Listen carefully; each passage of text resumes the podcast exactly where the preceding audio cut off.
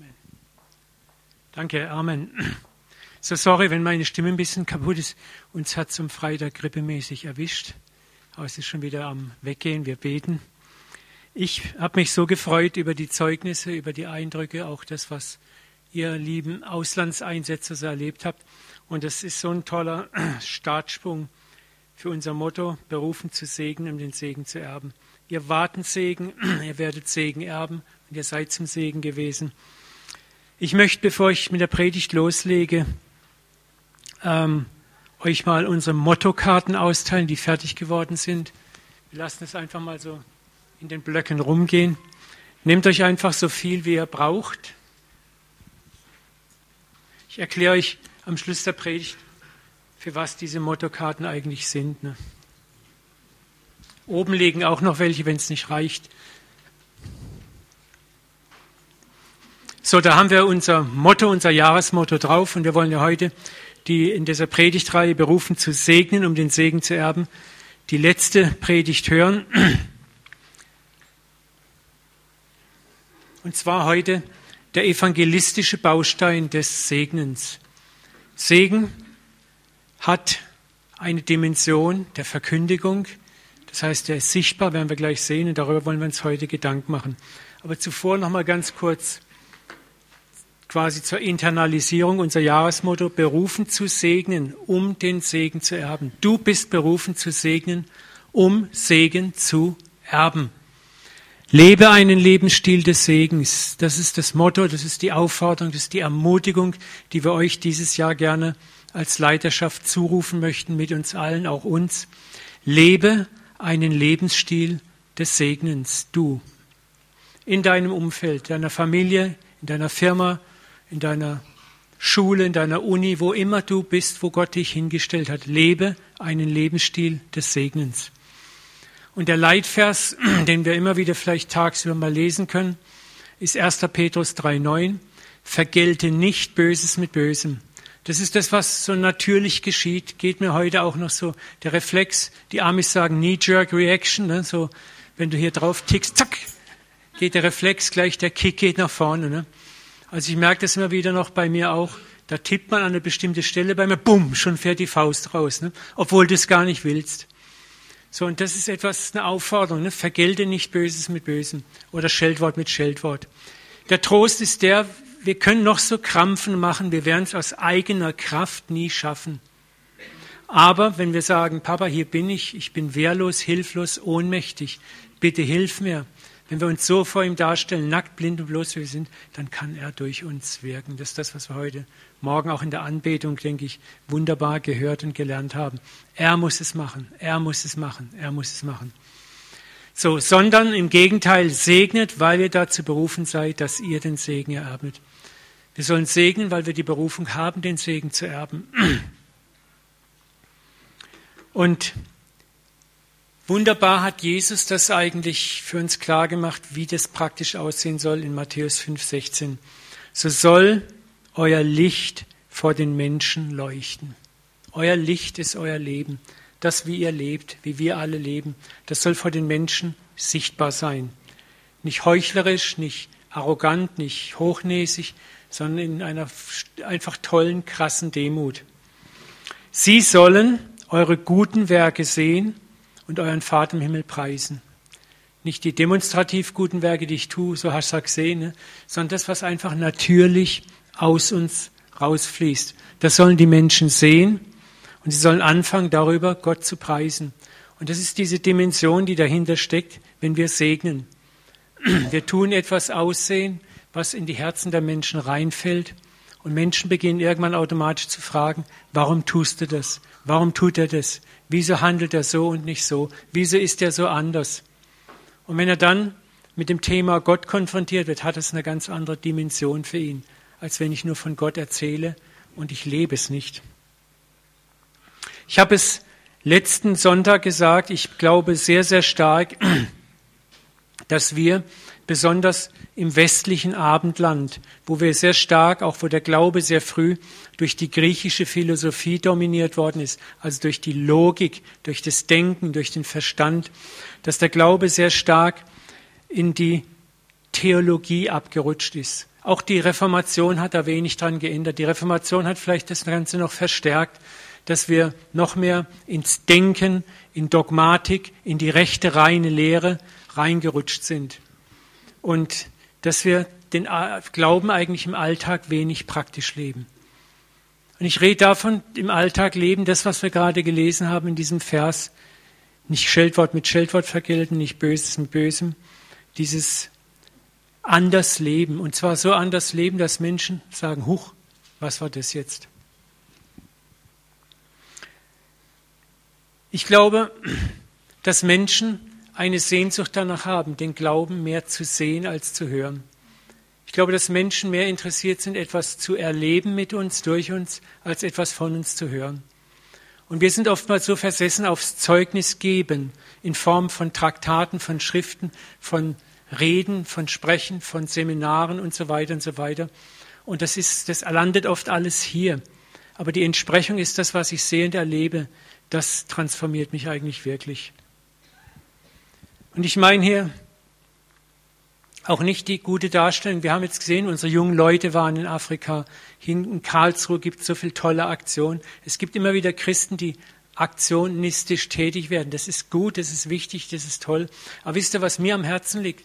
Das ist die große Masse, die, ich werde noch gleich darüber mehr reden, die 70, 80 Prozent von uns, die im Alltag stehen, die berufstätig sind, die aufgrund ihrer Berufstätigkeit das vielleicht gar nicht mehr leisten können die in irgendeiner anderen Form im Alltag eingebunden sind.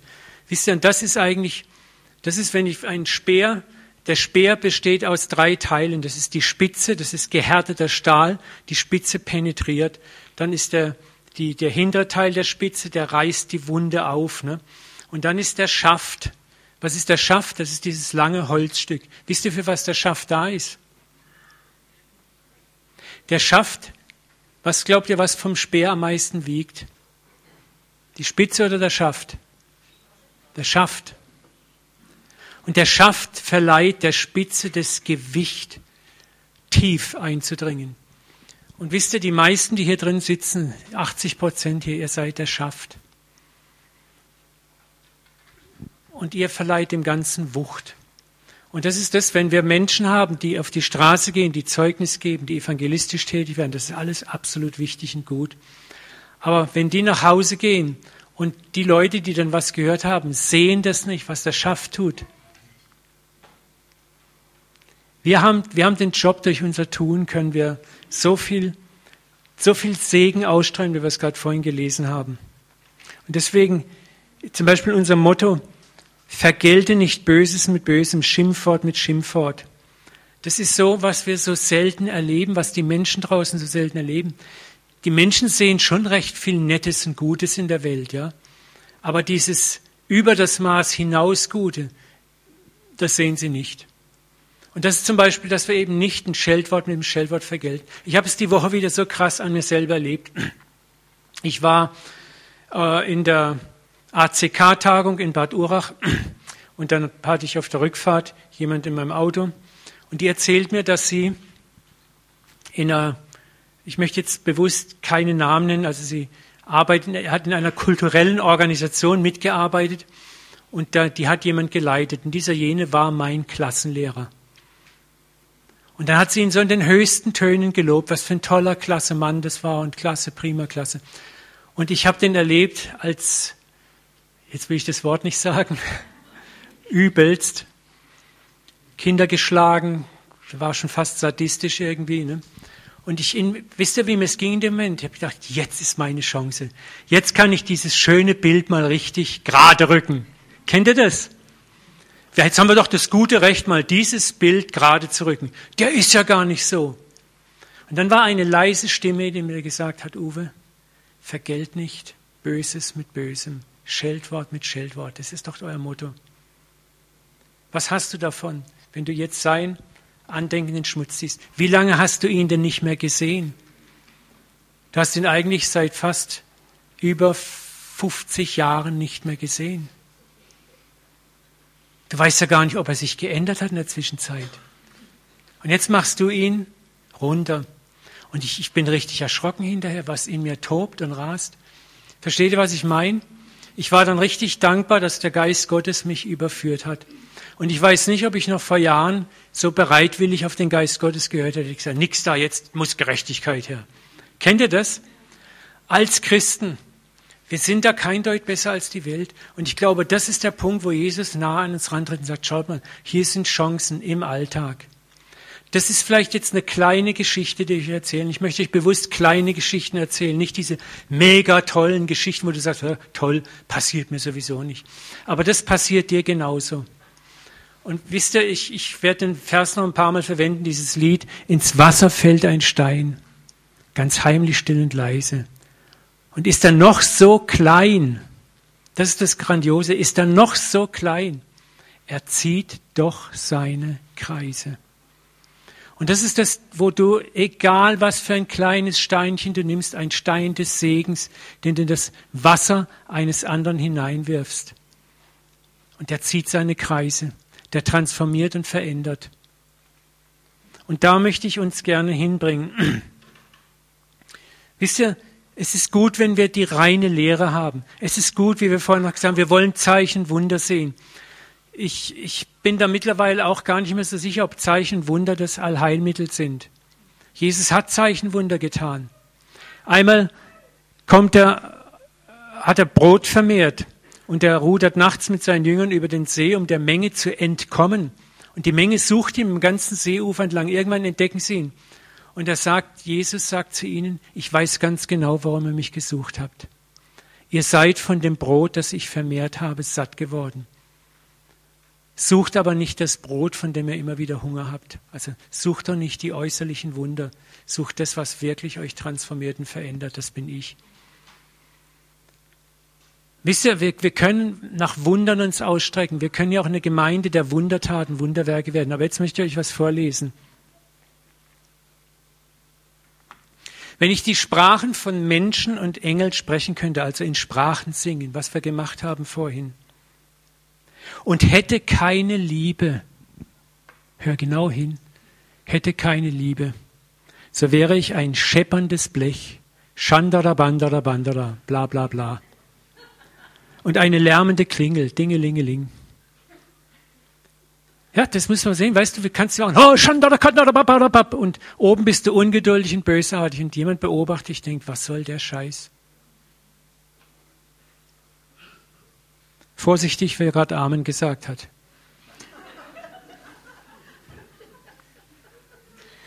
Und wenn ich weissagen könnte und alle Geheimnisse wüsste und alle Erkenntnis hätte, das ist auch das, ne?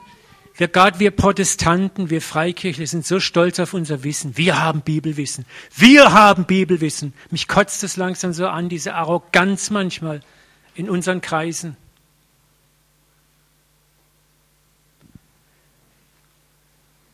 Und jede Erkenntnis hätte, und wenn ich alle Glaubenskraft hätte, um Berge zu versetzen, das sind wir wieder bei den Wundern, Wundern, Wundern, wir Charismatiker, ne? und hätte die Liebe nicht, so wäre ich nichts.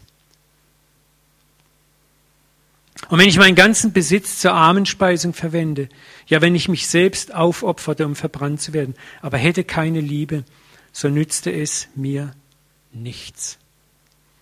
So, und das ist der eigentliche Punkt, um den es geht, auch ein Segen zu sein. Wir sollen auch nicht segnen.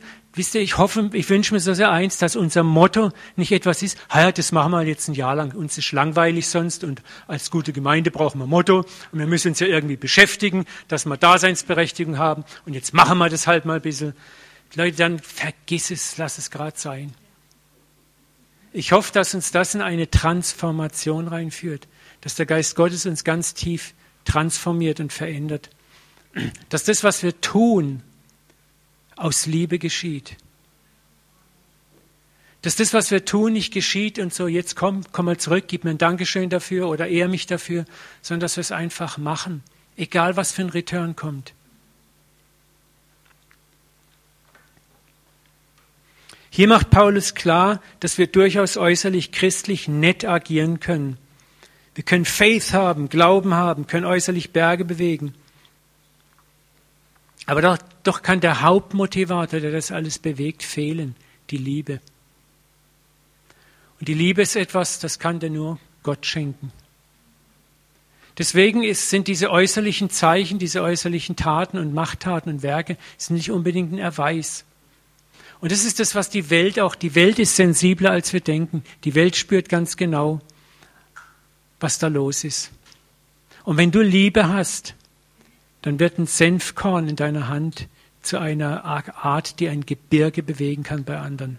Das Kleinste, was das, du kannst zerbrochen sein, du kannst fertig sein, du kannst kaputt sein, aber wenn du die Liebe hast, bewegst du Gebirge. Und das ist das, was die Menschen draußen fasziniert, wo sie spüren, sie sehen dann etwas, sie sehen nicht mehr dich, sie sehen durch dich hindurch den Herrn aller Herren. Sie sehen Christus in dir, die Hoffnung der Herrlichkeit. Und da möchte er uns hinführen.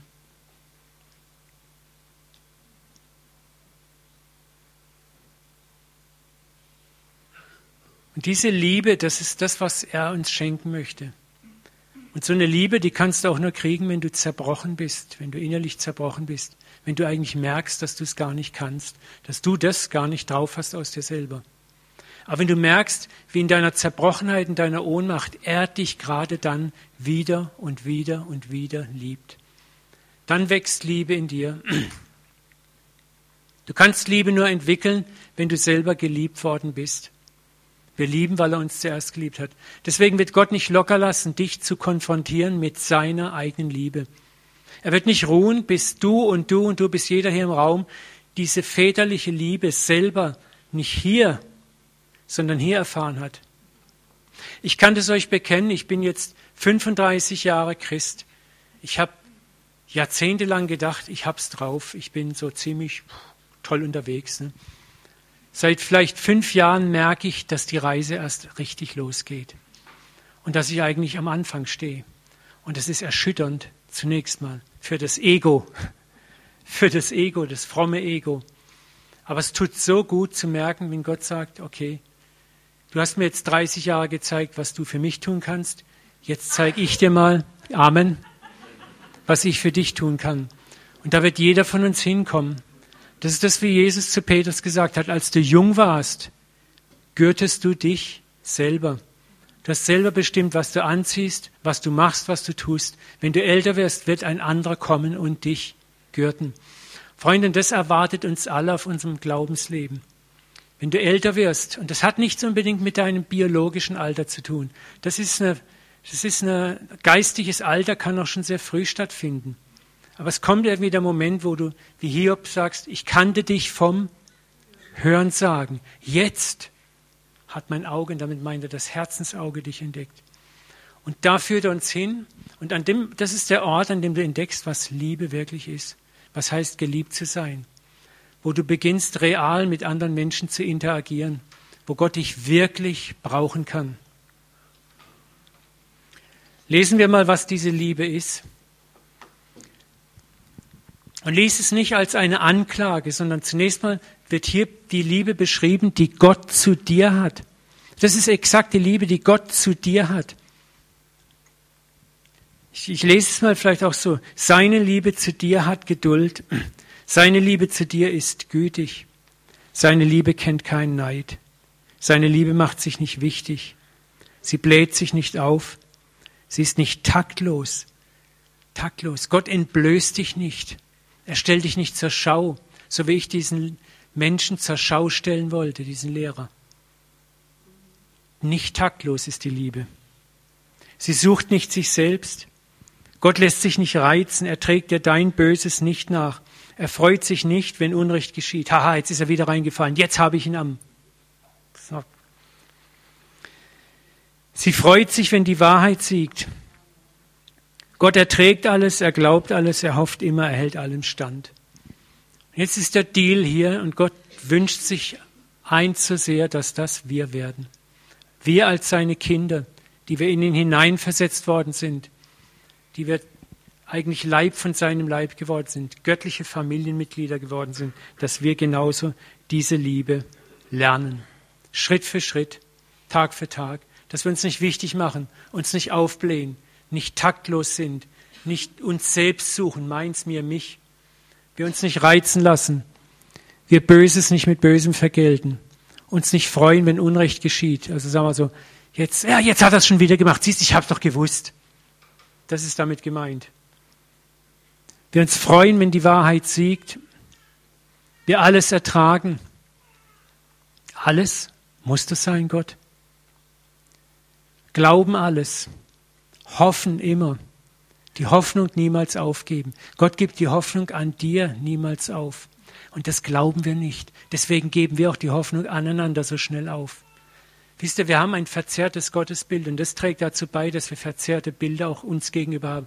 Wir haben kein Verständnis von der Liebe, die Gott uns hat, die unkonditionell ist und deswegen sind wir auch nicht unkonditionell in der Liebe zueinander. Dass wir alles ertragen, alles glauben, alles hoffen, allem standhalten.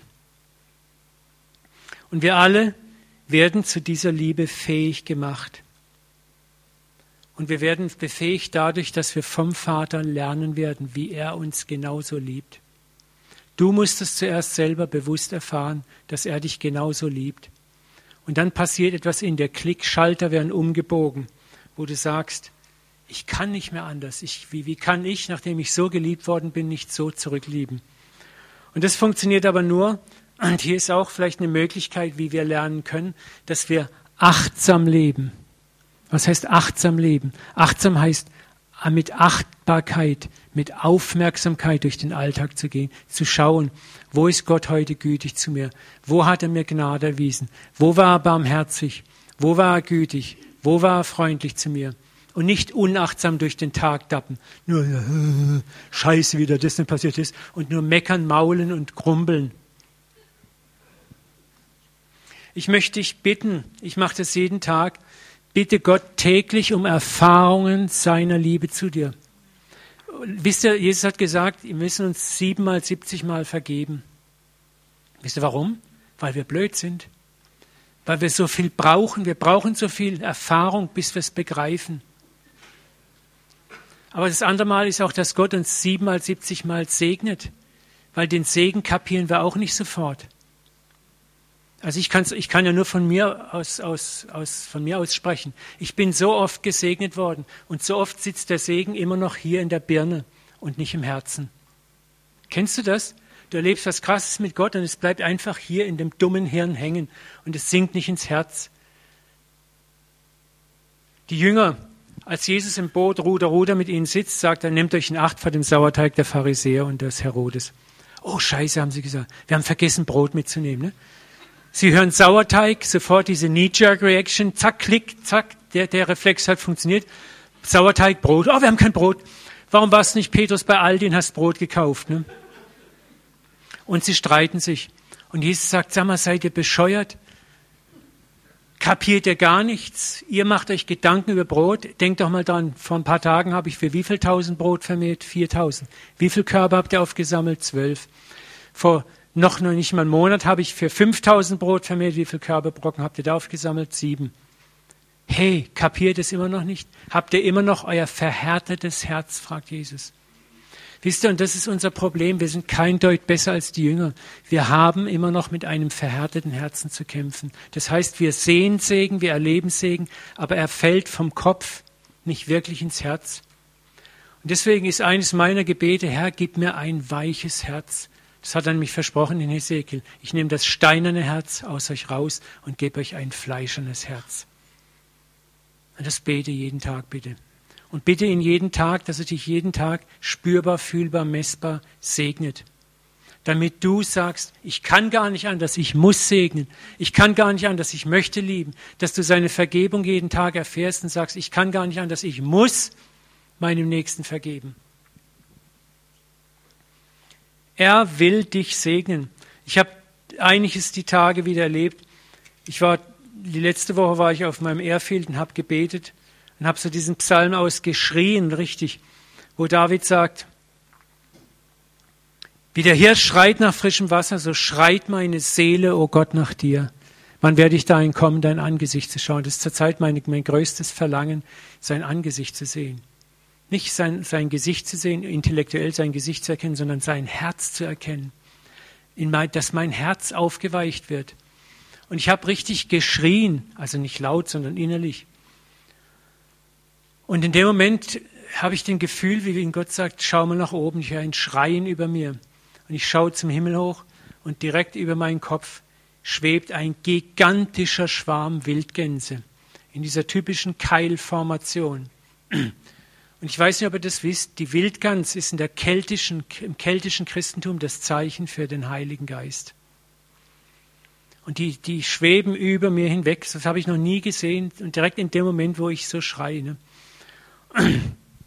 Die Wildgans gilt deshalb als der Heilige Geist, weil sie ein sehr, sehr helfendes Tier ist. Zum Beispiel fliegen die in Keilformation deshalb, weil die jeweils vorderen Tiere mit ihrem Flügelschlag dem hinteren Tier helfen, 25 Prozent Kraft einzusparen. Und die wechseln dauernd die Formation. Dann gibt es die sogenannten Schreier. Das sind, das sind sowieso Linienfliegen, die, die schreien dauernd diese Wildgänse. Die feuern die vorderen Gänse an die die Hauptlast tragen. Wenn eine Wildgans erschöpft ist und landen muss, landen mindestens drei Wildgänse mit ihr und bewachen sie. Wenn eine Wildgans am Sterben ist, landen auch wieder drei mit ihr und bleiben so lange bei ihr, bis sie gestorben ist und fliegen dann erst dem Schwarm hinterher. Und das hatten die Kelten beobachtet und haben gesagt, das ist, es gibt kein schöneres Symbol für den Heiligen Geist als das. Ich habe geweint auf dem Fullplatz, wie ich das gesehen habe. Und das sind Dinge, die erlebt nicht in Uwe Dahlke, die, die, die sind reserviert für jeden von euch. Und es ist immer noch nicht hier. Versteht ihr das? Ich bete immer noch, sage, Herr, ich möchte das Erlebnis hier haben. Und Gott sagt, mach dir keine Sorgen, du wirst wieder und wieder Dinge erfahren. Dass es von hier nach hier rutscht, passiert auch durch meine Gnade, es ist nicht durch einen Trick. So deswegen, lasst uns da dranbleiben. Lasst uns zum Beispiel auch mit, mit, dass wir unsere Vergebung bewusst erfahren. Mach dir bitte bewusst, auch wenn du dein Leben noch so perfekt im Griff hast. Du bist vielleicht beruflich erfolgreich, du bist sparsam, du hast deine Wohnung sauber aufgeräumt, dein Leben gelingt dir rundum alles toll und gut, du hast Freunde und so weiter. Ich sage dir, je gerechter du bist, je toller dein Leben läuft, umso schwieriger hast du es einzusehen, dass du auch Vergebung brauchst. Denkt an den reichen Verwalter. Ihm wurde eine riesige Schuld erlassen. Und er geht raus und sieht den kleinen Angestellten von sich, der ein paar Flappen schuldet, und schmeißt ihn ins Gefängnis. Er lebte nicht achtsam. Lasst uns achtsam leben, auch was unsere Schuld anbelangt. Auch wenn du noch so perfekt und toll lebst, so gut unterwegs bist, lebe achtsam. Achte trotzdem drauf, was dir am Tag missrät und wo du merkst, wow, und ich habe auch Vergebung bekommen. Weil wenn, wenn du ein Gefühl hast für Vergebung, dass dir vergeben worden ist, wem viel vergeben wird, der laut, der liebt viel. Und wem wenig vergeben wird, der liebt wenig. Das ist auch etwas, was wir lernen müssen. Du kannst nur ein Segen werden, wenn du wenn du selber gesegnet worden bist, auch mit Vergebung. Und Selbstgerechtigkeit tötet jede Demut und Sanftmut. Und deswegen unser Problem ist, unser christlicher und gerade der freikirchliche Glauben ist in vielen Bereichen zu einem reinen Zugehörigkeitssystem verkommen. Mach das und das und das, dann kannst du bei uns Gemeindemitglied werden. Und wenn du das und das auch schön weitermachst, dann bist du ein gutes Gemeindemitglied und ein guter Christ. Und wir trainieren die Leute oft auf Äußerlichkeiten und wenn die Äußerlichkeiten stimmen, ist alles wunderbar. Uns interessiert ja gar nicht, was unter der Oberfläche ist. Aber unser, unser System sollte eigentlich ein System der Transformation sein, dass Menschen hier nicht zugehörig, die Zugehörigkeit ist eigentlich, vergiss es doch eigentlich sondern die, erfahren wir hier Transformation. Deswegen ist mir das so wichtig, dass das zur Transformation führt. Werden wir hier verändert durch das, was wir hören und was wir machen miteinander? Werden wir zu anderen Menschen? Und werden wir so zu anderen Menschen, dass das im Alltag wahrgenommen wird? Dass du auch wieder durch deine Transformation andere Menschen transformierst. Dann sind wir wirklich Licht und Salz. Und Jesus zeigt uns diesen Weg auf. Menschen sollen unsere guten Werke sehen und nicht primär unseren Blablabla Reden zuhören. Und sie sollen den Gott, den sie vielleicht bis dato gar nicht kannten, positiv erkennen in unserem Leben, eine Neugierde und Sehnsucht entwickeln, diesen Gott kennenzulernen, weil sie ihn in dir gesehen haben und gar nicht mal so sehr gehört haben. Und genau dieses Thema wollen wir heute bedenken, wie ein Lebensstil des Segnens zum evangelistischen Zeugnis werden kann. Ich möchte kurz das Wort evangelisieren mal mit uns aufgreifen, darüber nachdenken. Was verstehen wir denn darunter oft? Evangelisation. Was assoziierst du denn damit? Evangelisation. Laut. Frohe Botschaft verkünden. Schnell. Missionieren. Was noch? Schlagwörter. Bitte? Stress. Jetzt wird es langsam ehrlich. Weiter. Traktate verteilen, Zeltmission. Was noch? Bitte? Endstress. Nochmal. Menschen retten. Endstress. Ist interessant, ne?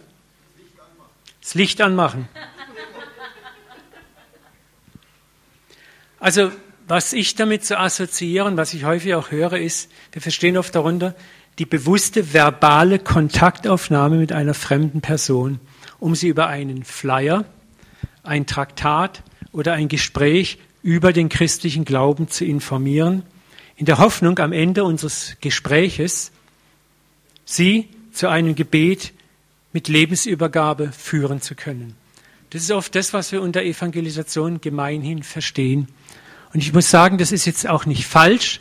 Es ist auf jeden Fall eine Möglichkeit, aber leider ist es sehr eng geführt worden und oft gilt es als nur noch die einzigste Form von Evangelisation.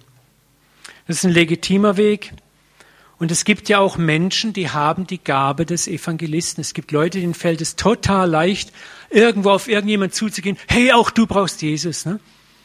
Und die haben auch so eine Art, wo das vielleicht gar nicht blöd kommt oder doof kommt, sondern die haben einfach so eine Gabe und da funktioniert es. Und ich will das auch gar nicht kleinreden oder niederreden. Das ist geschenkt, das ist wünschenswert und gut. Aber es ist oft nur eine Minorität in der Gemeinde, diese Leute oder in der Kirche. Doch wie können wir jetzt die große andere Masse, dann sind wir bei dem Bild vom Speer und Schaft, einer Gemeinde ermutigen, ihr evangelistisches Potenzial der Liebe und des Segnes zu entdecken und zu nutzen. Und hier kommt das Potenzial eines segnenden Lebensstils zum Einsatz. Also einen Lebensstil des Segens zu leben, wo Jesus sagt, lass dein Licht leuchten. Da haben wir es noch, die klassische Form der Evangelisation, da seht ihr es, ne? der erhobene Zeigefinger. Ich war früher auch so unterwegs. Ich muss mal irgendwann mal ein paar Bilder zeigen, wo ich jeden Samstag auf dem Kaiserplatz war, an der Hauptpost. Ja. Nochmal.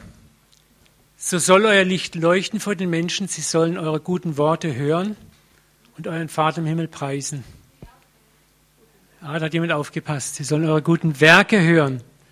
Nee, sehen. Ne? Also eine Botschaft, die nicht nur gehört wird, sondern vor allem gesehen wird. Ich habe eine Frage. Ich habe euch letzten Sonntag eine Hausaufgabe gegeben. Wer weiß die noch? Bitte? Zu segnen. Also ich habe euch die Hausaufgabe gegeben, einen Menschen oder mehrere Menschen diese Woche bewusst zu segnen. Jetzt bitte keine Hände hochheben ganz für euch selber mal die Frage beantworten, wer hat das gemacht? Bewusst. Antworte es nur, nur für dich selber und dann versuch auch jetzt nicht mit schlechtem Gewissen und Peitsch, Peitsch, Schlag, Schlag, ich armer, böser sind, aber versuch mal nachzudenken, warum eigentlich nicht? Warum fällt mir das so schwer? Und zu sagen, hey, ich möchte gerne das diese Woche trotzdem mal versuchen. Und das jede Woche nicht nur ein Jahr lang, sondern für den Rest meines Lebens. Schau mal, wir reden davon, dass Gott die Liebe ist. Das mag Menschen durchaus positiv ansprechen. Aber was glaubst du, wie viel mehr Überzeugung und verändernde Kraft darin liegt, wenn wir diese Liebe im Alltag für einen anderen Menschen spürbar, fühlbar, messbar zum Ausdruck bringen? Wenn du jemanden wirklich segnest, spürbar, fühlbar, messbar, mit einem lieben Wort, mit einer Gabe, mit einer Gnade, mit sonst irgendetwas.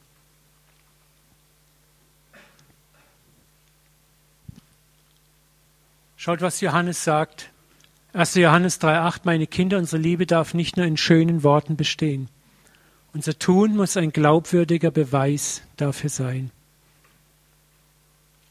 Das ist einfach wichtig. Reden und Tun muss miteinander Hand in Hand gehen. Jetzt die Frage, wie kann das praktisch geschehen? Ich könnte dich ermutigen, bitte doch jeden Tag den Vater, durch den Tag dir Situationen bewusst zu machen, in denen du segnend handeln kannst, egal für wen, egal ob derjenige es verdient hat. Und das Großartige ist, es kommt nicht auf die Größe deiner Segenstat an, sondern vielmehr auf deine Gesinnung, mit der du es tust. Und die Gesinnung der Liebe tut nicht etwas, um etwas zurückzubekommen. Ich tue nicht etwas, oh, der sagt nicht mal Danke, hab's ja gleich gewusst. Sondern wir tun es, weil wir es einfach tun möchten, weil wir lieben. Weil wir den anderen lieben, egal wie grumpy, bumpy und blöd uns kommt, wir lieben ihn trotzdem. Wir versuchen, die Menschen mit den Augen Gottes zu sehen. Jesus hat gesagt am Kreuz über seine Widersacher, Vater, vergib ihnen, denn sie wissen nicht, was sie tun. Wisst ihr, die meisten Menschen, die dir und mir blöd kommen, scheißblöd kommen, wissen nicht, was sie tun. Das hört sich so plapp, an, aber es ist wahr.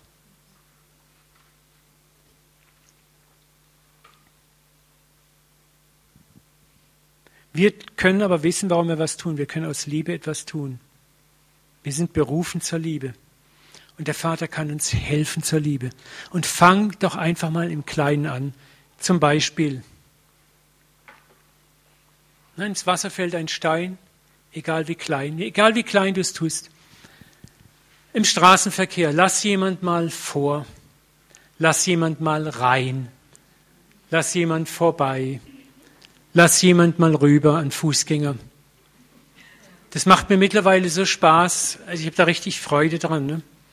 Und ich gucke auch nicht mehr darauf, hat er jetzt Danke gesagt oder winkt er zurück. Das ist mir egal. Ich habe Freude daran, das zu tun. Und was, also wirklich kann man es glauben nicht, aber was ich immer mehr erlebe, ich werde immer öfter reingelassen. Ich werde immer öfter vorgelassen. Es ist, es ist einfach was dran. Der Segen kommt zurück. In due time, wie die Amis sagen, in, zur richtigen Zeit. Oder an der Kasse bei Aldi, da lauere ich halt schon immer, wo kann ich jemanden vorlassen. Ne? Und das macht mittlerweile richtig Spaß. Ne? So, also einfach mal jemanden überraschend segen. Wollen Sie vor? Bitteschön. Mir ist es einmal passiert, dann bei Aldi war ich mit meinem Bäckchen Gummibären, die ich mir für die Kinder hole, ne? für mich auch. Ja, für mich auch. Und dann lässt mich die erste Frau mit einem Rieseneinkauf sagen, wollen Sie vor? Ja, danke. Dann dreht sich der zweite Mann um, wollen Sie auch vor? Ja, danke. Am Schluss war ich der Erste an der Kasse. Das war so krass. Das hat eine Kettenreaktion ausgelöst, der Liebe. Oder was Silvia und ich versuchen, wenn wir spazieren gehen, was uns auffällt, ist, immer mehr Leute grüßen uns. Leute, die wir gar nicht kennen. Und dann denkst du, das ist auch komisch, ne? Und dann merken wir auch, und ich versuche auch in Silvia, wir versuchen freundlich auch nicht nur zurückzugrüßen, sondern auch selber mal Menschen zu grüßen. Mal, wenn du irgendwo gehst, Kontakt aufnehmen, hallo, guten Tag. Manche sind ganz erschrocken, manche grüßen gar nicht zurück und manche sind so richtig glücklich. Die haben vielleicht noch nie ein Hallo oder einen Gruß bekommen ne? Und spüren irgendwie, oh, da ist jemand, der mich wertschätzt. Deine Kollegen und Mitarbeiter oder Mitschüler oder Lehrer oder Vorgesetzte vielleicht mal loben. Nicht schleimen, aber ne, gerade die Bosse, so, aber, aber loben. Wie gut tut das? Und auf Gottes leise Stimme hören, das ist das Krasseste, wenn er dir leisen Impuls gibt. Darf ich mal meine kleine, kleine Freundin Anna Lukowski nach vorne bitten? Anna. Doch, sie hat es gehört. Steffi und Anna. Ich habe die Woche ein so krasses Erlebnis gehabt und das hat damit zu tun, auf Gottes leise Stimme hören.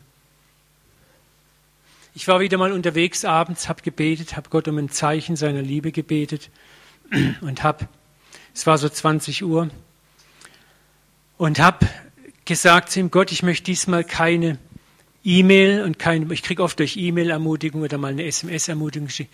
Ich hätte es gern so direkt von dir. Ne? Manchmal hat man so seine Gefühle, wo man sagt, Gott, ich schreibe jetzt vor, wie du es machen musst. Und jetzt pass mal auf, Steffi wird euch jetzt erzählen, was passiert ist. Darf ich dich bitten, Steffi? Ich habe die Anna ins Bett gebracht und ähm, sie lag dann im Bett. Uwe, Uwe, Uwe. Und gerade am Tag vorher hat sie auch gelernt, Löwe zu sagen und es klang ähnlich. Sag ich, meinst du den Löwen? Nein, Uwe, Uwe. Oh Kind, du sollst jetzt schlafen. Stille, schlafen. Uwe, Uwe. Okay, Anna, sollen wir für den Uwe beten? Ja. Okay, also gut, wir beten für den Uwe. Dann haben wir ihn gesegnet, dass er behütet ist, dass Gott ihn berührt. Und Amen, die Anna sagt Amen. Und dann sage ich, so, jetzt kannst du schlafen. Hm, Uwe. Dann hat sie noch zwei, dreimal seinen Namen gesagt und dann ist sie eingeschlafen. Das waren so ihre letzten Worte an dem Abend. Und ich fand es dann schon sehr, mh, mm, ja, eigentlich hätte ich gedacht, naja gut, es hat sie halt beschäftigt. Aber irgendwie hatte ich den Impuls, dem Uwe das zu schreiben. Und ich krieg quasi acht Minuten, nachdem ich das Gebet habe, kriege ich diese WhatsApp-SMS von der Steffi. Und jetzt, ich habe geweint, ich habe wirklich geweint, weil das war für mich so krass. Ich habe gedacht, Gott, wie bist du drauf? Und da fiel mir dieser Vers ein, aus dem Mund der Kinder und Unmündigen hast du dir eine Segensmacht bereitet. Und ich möchte euch Mut machen, hört, achtet drauf, wenn manchmal kommen kleine Kinder zu euch und geben euch einen Impuls, eure kleinen Kinder. Oder Menschen, wo du denkst, ach, der schon wieder. Ja? Denk von niemandem gering, wenn du irgendetwas hörst. Und dann der nächste Schritt ist, tu es. Ich fand es so krass, dass Steffi sich gedacht hat, okay, ich meine, es hätte ja alles, das wäre auch toll gelaufen mit dem Gebet, wenn sie nur Gebet hätten. Aber sie kriegt den Impuls, mir eine SMS zu schicken. Und dadurch kommt der Segen zu mir. Und wo ich Gebet habe, kriege ich eine direkte Antwort, wo der Vater sagt, Uwe, ich hab dich lieb, schau mal. Und wie ich das mache und wie ich das über drei Ecken regle. Und da möchte ich euch Mut machen, hier dieser Punkt. Danke Steffi, danke Anna. Lerne auf Gottes leise Stimme zu hören. Wenn er dir vielleicht sagt, segne den so, segne den so. Ich habe euch das erzählt mal mit den türkischen Mitarbeitern hier, die, die, wo ich meinen Steg hergegeben habe, oder mit, mit so vielen anderen Sachen. Hör drauf, es rendiert sich. Das sind keine Megadeals, aber Jesus hat gesagt, wie es Bernhard neulich erzählt hat, der Becher, der kleine Becher kalten Wassers wird nicht unbelohnt bleiben und wird nicht leer zurückkommen.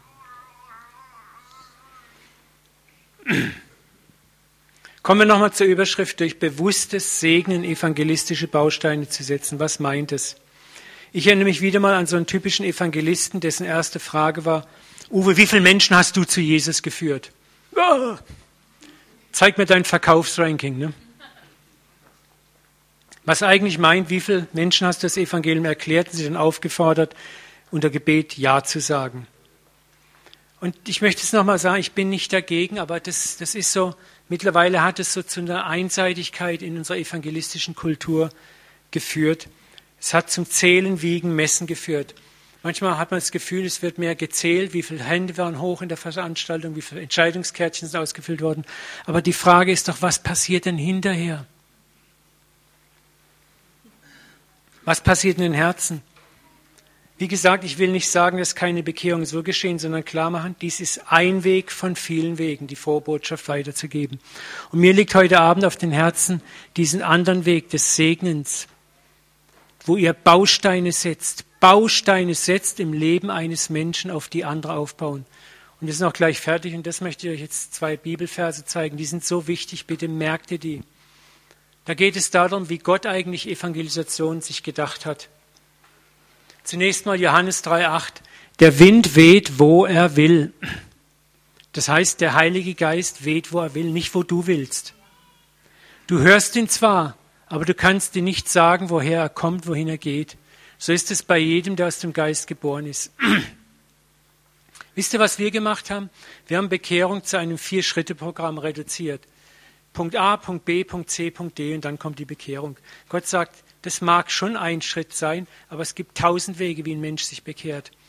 Und Fakt ist, dass du eben nicht weißt, niemals genau bestimmen kannst. Du kannst nicht sagen, woher er kommt, wohin er geht. Du weißt nicht, wie es passiert.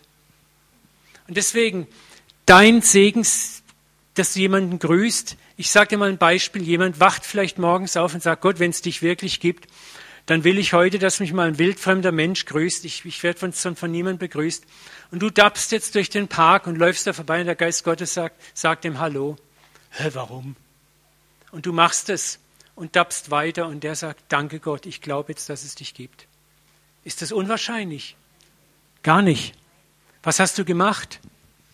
Du hast evangelisiert. Du hast sogar einen, vielleicht einen, einen entscheidenden Baustein gesetzt im Leben dieses Menschen.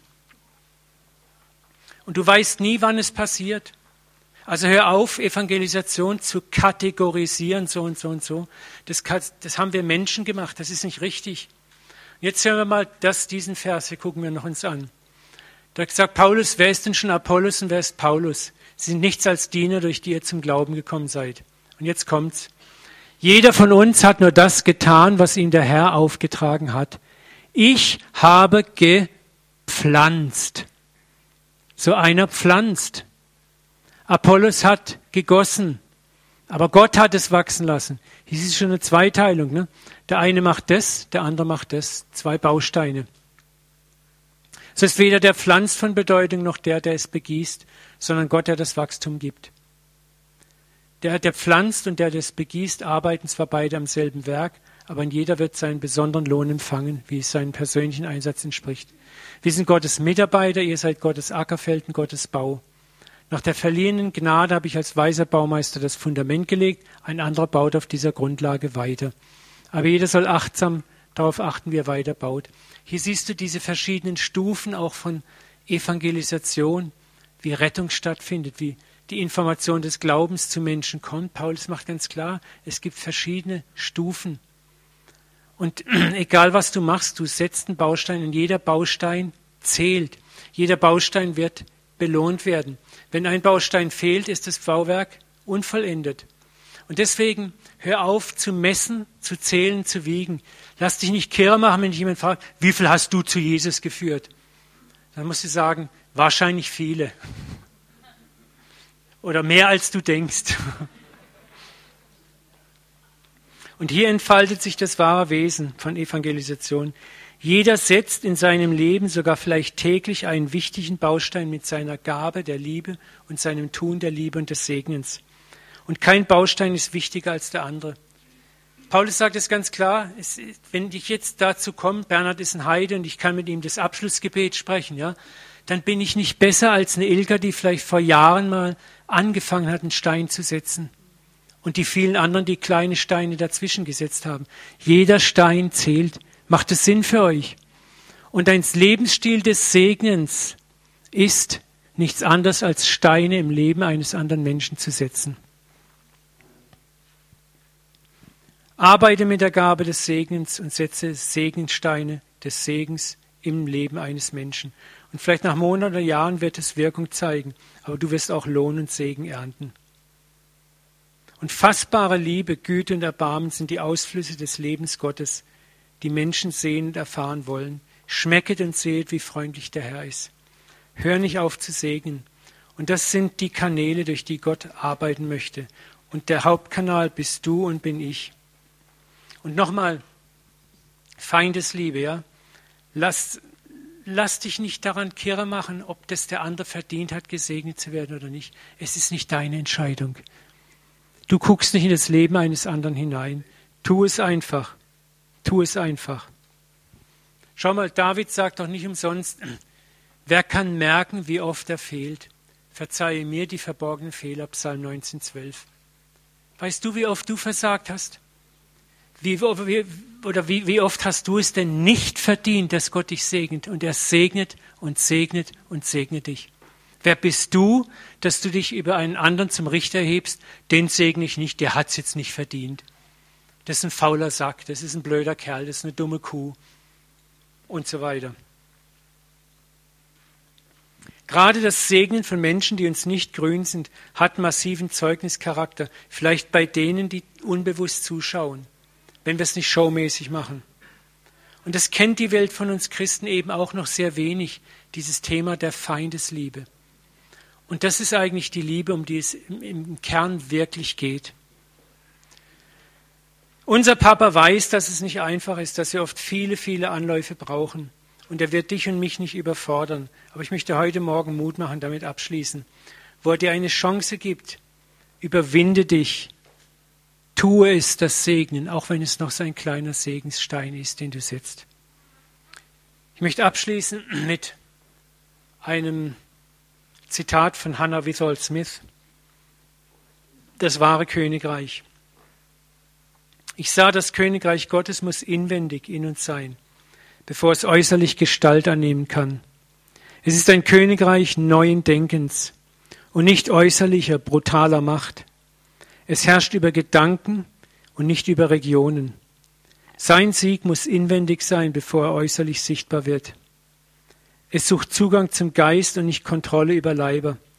Kein Triumph befriedigt es, außer wenn es ein Herz gewinnt. Kurzum, wo Gott wirklich regiert, will er regieren, weil ihn Menschen aus tiefster Überzeugung und Freiwilligkeit regieren lassen und nicht als gewaltsam oder beredsam überwältigte Sklaven. Lebe einen Lebensstil des Segnens, das verbirgt sich dahinter. Und jetzt kommen wir noch ganz kurz zu dem, jetzt habe ich mir gar keinen aufgehoben, okay, den Flyer, den ihr in der Hand habt. Ich möchte euch Mut machen, nehmt euch ein, zwei oder drei Heften an deinen Kühlschrank, Heften an deinen Schreibtisch, da wo du jeden Tag dieses Kärtchen siehst, damit du jeden Tag eine Erinnerung hast, zu segnen. Manchmal brauchen wir das, ist hilfreich, deswegen haben wir diese Karten gemacht. Wenn wir merken, die gehen ins Aus, lassen wir die jederzeit nachdrücken dieses Jahr. Aber benütze diese Karte. Die ist nicht nur ah, nicht toll zum Wegwerfen, sondern dass sie dich jeden Tag erinnert. Okay, und jetzt möchte ich kurz noch mit uns beten und dann Schluss machen. Papa, wir danken dir jetzt für den Abschluss dieser Eingangsserie. Ich bete einfach, Herr, dass du das lebendig machst in unseren Herzen. Wir sind ohnmächtig vor dir. Wir, wir können das nicht aus uns selber, aber wir sind irgendwie begeistert, Vater, dass du uns so tolle Wege schenkst, wie wir anderen Menschen zum Segen werden können. Nicht nur den Nichtchristen, sondern auch uns Christen. Auch wir brauchen es, untereinander gestärkt zu werden, ermutigt zu werden im Lauf wie die Wildgänse vielleicht anderen vorauszulaufen, ihnen Luft zu schaffen, andere anzufeuern. Vater, und so bete ich dich, dass du einfach uns jeden Tag erinnerst, einen Baustein des Segens im Leben eines anderen Menschen zu setzen. Schenk uns bitte, dass es ein Lebensstil wird. Schenk uns auch in diesem Jahr in der Gemeinde, in den Hauskreisen, in den Kleingruppen, in den Predigten, dass wir uns immer wieder aus verschiedenen Blickwinkeln erinnern lassen, dass es uns nicht zu viel wird, zu sagen, nee, wir wollen uns freuen, wir wollen einen Unterschied machen in dieser Stadt. Und wir wollen nicht gezwungen machen, sondern freudig machen, fröhlich machen.